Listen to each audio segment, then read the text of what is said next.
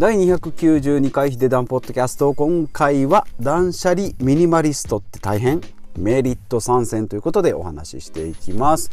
このポッドキャストでは、えーと、断捨離とかですねミニマリストそれから節約とかお金の話とかビジネスとかいろいろごちゃ混ぜにしてですね私のま実践を交えてお話ししていければなと思って292回、えー、だらだら続けております。平日更新ですね。平日月火水木金と発信しております。で週5回なんですけれどもまもなく300回ということでようやく、えー、と1年ちょっとですかね。去年の7月8月ぐらいから始めて、えー、ようやく、えー、300間近というところになっております。で今回は断捨離会ということで、まあ、断捨離とかミニマリストですね、まあ、断捨離っていうのはまあ精神私の解釈ですけどね。精神面的なところで、まあ、物からの依存を、えーと取り除くということですね。断捨離。まあもちろん捨てたりっていうのもあるしまあえーと、立つ気持ち的に立ったり離れたりっていうこととあとまあ捨てたりっていうことですね。でまあミニマリストっていうのは少ないものでまあ生活していくっていうシンプルなライフスタイルのことでまあこう旗から見るとですねなんか部屋に机があって花瓶があってみたいな感じもう何もないじゃんっていうぐらいなんか、えー、布団もさらっと敷いてあってなんか壁も何にも張ってないような感じ。えー、ですね。で、まあ、断捨離って聞くとなんかもういろいろポイポイポイポイ捨てたりして、えー、なんかとにかく物を捨てるっていうなんかそんなイメージかと思うんですけども、まあ逆えー、と逆にまあいいことも結構あります。で私のきっかけはですねそうですね、まあ、5年とかまあいつからっていうとなかなか難しいんですけど5年10年ぐらい前からですかね。最初はこんまり先生の、まあ、片付けはそそもそも始めて自分始めで自分発信でやってたんですけどもこんまり先生のですねえっ、ー、とときめく本を読んでタイトルが出てこないですけどね、えー、ときめく本を読んで片付けっていうのはコツがいるんだなとか、えー、まあこんまり先生もですねもう家中をこう片付けたり人んちをこう漁って片付けたりっていうかなり病的な、えー、まあ、断捨リストミニマリストなんですけども、まあ、その人の教えでですね、えー、まあ、ときめかない服はもう用がないですよと。もうもう服自体にその魅力を感じなければ服として価値があのまだまだ着れるとかってやってもそこにない方がいいですよってことですね。まあ、ちょっと一見冷たいような感じですけど、まあ、逆に言うとそのときめく服だけに囲まれるっていうのが大事ですよってことですね。あとはクローゼットなんかも右肩上がりって言ってですね右か右の方に上がっていくにつれてこう丈が短くなっていくと気分的に上がりますよと。まあ、ちょっと気分的なことかもしれないんですけどそういう右肩上がりで揃えていったりあと立つ畳み方ですね T シャツとか、えー、まあ、靴下もそうなんですけど、まあ、うまく畳めば自立する畳み方ができますよとか。あとはまあ畳まずにまクローゼットでだとこうハンガーにかけていくと、まあ、シワも、えー、つかないし、えーと、畳まなくてもいいってことですね、まあ、これを非常に学んでそこからまちょっと片付けにもコツがあるんだなっていうふうに、えー、やってい、えー、きました。でえっ、ー、とちょっと話が飛びましたが、まあ、メリットをま3つ、えー、言っております。まあこのポッドキャストでもかなり断捨離についてはお話ししておりますし、まあ、私の、えー、拙い経験からも発信してるんですけど、まあ、今回改めて3つ、えポイントを言っていくと1つ目がですね、まあ、手ぶらですね。手ぶらで歩くとも新しい発見ができたり新しいことにすぐチャレンジできるすぐ始められるっていうのが1つ目のメリットですね。どうしてもこう荷物が多い、まあ、気持ち的にもそうなんですけどね。部屋に物が多いと新しいことっていうのはどうしても始めにくくなったりするんですけど。まあ、それでもいろいろこうやりやり始めてやり始めて道具から入ってって言って道具が増えていく人もいるんですけどなんか物が多いとちょっと新しいこと始められないとか旅行に行くのもちょっと準備するのが面倒くさいとかっていう風になるので、まあ、手ぶらですね気分的には手ぶらでこう旅行すると新しいことが発見できるのと同じようなことで普段もま手ぶらに近いような感じで生活していくっていうことが大事なんじゃないかなと思います。で2つ目ですね。身の回りのものがま身近に感じる、まあ、不要なもの。さっきで言うとときめくものを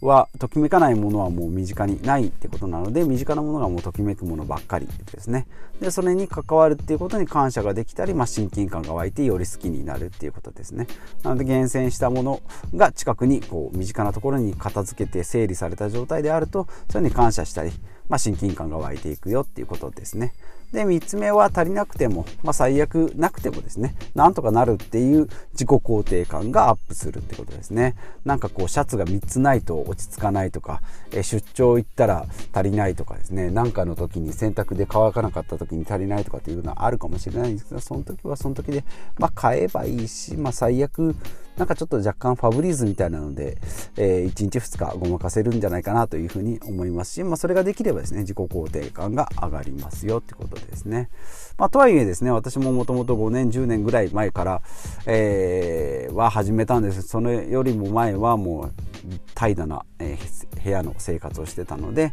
収集癖もありました。フィギュアとか古本とか古着とかですね。とにかくなんかちょっとこう値打ちがあるんじゃないかなっていうものをこう安く買うことに、まあ、魅力を感じたり幸福感を感じてた、まあ、20代からですね、まあ、そこからもう物がやっぱり増えてきたので片付けとか整理に時間がかかる。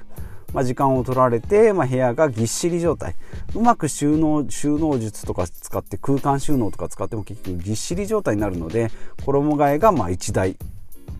労力を使う一大イベントになってしまうということでもう衣替えで衣替えで疲れてしまうってことですね。でまあそういうのを経て、えまあ、クローゼットを断捨離してですねかなあもうクローゼット断捨離してしてないですけどクローゼットをすっきりさせて、まあ、衣替えも今は、えー、なくなりましたのでクローゼットにこう見えるものが年がら年中着るものですね、まあ、仕事着を固定したり、まあ、部屋着とか外出とかパジャマっていうのを、まあ、シームレスっていうか、まあ、枠をこう取っ払ってですねこれ部屋着だからっていうものを、まあ、パジャマとかに兼用したり、まあ、外出とパジャマは兼用にできないんですけど、まあ、着回していくっていうパターンですね。まあ、オリジナルのこうなんか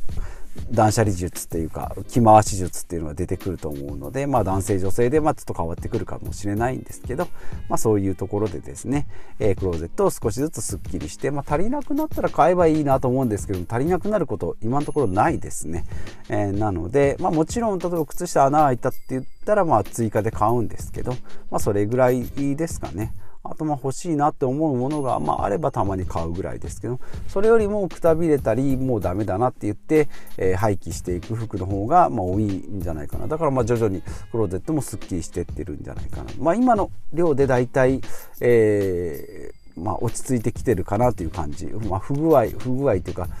えーと足りなくて不便ってこともないしありすぎて探すっていうほどでもないっていう、まあ、自分のちょうどいい心地よいコンフォートゾーンっていうのに、えー、落ち着いてきたんじゃないかなと、えー、思います。でまあ特に陥りがち断捨離とかミニマリストで陥りがちなパターンが3つですね、えー、人のものを捨てちゃうってことですね。特に家族とか同居してる人のものを捨てちゃうっていうのですね、まあ、こんまり先生もこれで結構悩んだみたいなんですけど、まあ、これはちょっとやっちゃいけないなと。えー、であとは捨て捨てるのがゴール。よし断捨離するぞって言ってバーって捨てたけど、まあ、それがゴールで、まあ、そこからまた増えていく。人間こうスペースが空いていると埋めてしまいたくなるっていう性質があるようなので、まあ、捨てるのがゴールだとまた増えてくるってことですね。であとは3つ目が買うことが罪悪ってことでもう買う絶対買ったらダメだっていうふうにとらわれると人生の満足度が下がってくるので、まあ、これもちょっと陥りやすい、まあ、極端なことになると良くないってことですね。はい、で,、えー、で実践してみてよかったっていうのはえっ、と2 in 違うな1 in 2アウトっていうルールですね。1つ買うと2つ捨てるっていう。だからこれを買うんだったらクローゼットのもの2つ捨てないとなって思うと1つ買うえー、ハードルが上がるのでワンインツーアウトこれは非常にいいかなと。まあ片付けの本とかでは結構出てきますけどね、はい、であとは2つ目が1年使わなかったら捨てるってことですね。まあもちろんですね喪服とかまあ、旅行の今だとあんまりこう旅行行かないので旅行の、えー、あれガラガラのス,、えー、スーツケースか。なんかは1年間使わないってこともあるんですけど、まあ、それ以外のものっていうのはもうシーズン。しかもそれで季節もあったりするのでこれ1年使わないっていうことは例えばもう毛毛皮じゃないな。あ毛皮のコート。まあ、ダウンジャケットとかですね。毛皮のコートとか真冬とかあとは逆に真夏のタンクトップとかですね。なんか薄いものまあシーズンのこう極端なものっていうのはなかなか使わない機会が多いですので、えー、ダウンジャケット5枚ありますっていう人は多分着てないものが出てくると思うのでそれはちょっと多いんじゃないかなと思います。で3つ目はですねメンタリストの DAIGO さん言ってましたけど誰かが欲しい、え、と言われたら誰かが欲し欲しいから売ってって言われたら手放してしまうよっていうぐらいのものは、えー、もういらないってことですね結構厳しいですけどね、えー、誰かにあげたいっていうものは結構あるかもしれないんです。売っても売ってって言われてああまあ売るならいいかっていうぐらいのものっていうのはそんなにいらない？そんなに必要じゃないっていうのはなかなかですね。これ10ものがあったら7割8割ぐらいこれに当てはまるんじゃないかなと。下手したら9割ぐらいかな。って思いながらですねあこれはすごい基準だなと思って誰かが欲しいから売ってと言われたら、えー、売ってしまう手放してしまうっていうのはかなりあの上級者というかですねもうこれで生き残るものに囲まれてたら本当幸せだなっていうふうに、え、思うぐらいメンタリスト DAIGO さんが言ってましたけどね、はい、この3つの方法がま基準になるんじゃないかなと、え、思います。まあ、メリット最終的にはま大事なもの大切なものだけにま囲まれるとかあとま物に依存しないとかですね。あとま自分を大切にできるってことですね。あとはスペース、えー、場所とかですね。えー、取ってしまいますし片付ける時間、えー、しまう時間探す時間。であとはま買うお金、まあ、スペース時間お金のバランスを考えられることになるっていうことですね。えー、ですので、まあ、メリット断捨離とミニマリストのメリットとあとまあ陥りがちな、えー、ことですね。人のものを捨てちゃうとか人間関係がちょっとこうギクシャクするとかっていうのもありますのでそういうのに気をつけていくのがいいんじゃないかなと思います。今日は断捨離の回ですね。断捨離とミニマリストってまあ大変ですか、えー、そんなことないですよとメリットを3つお話ししてまいりました、えこれ以外もですねえー、っとポッドキャスト以外でも、えブログもやっておりますのでそちらも覗いてみてみてくださいということでまた次回お会いしましょう。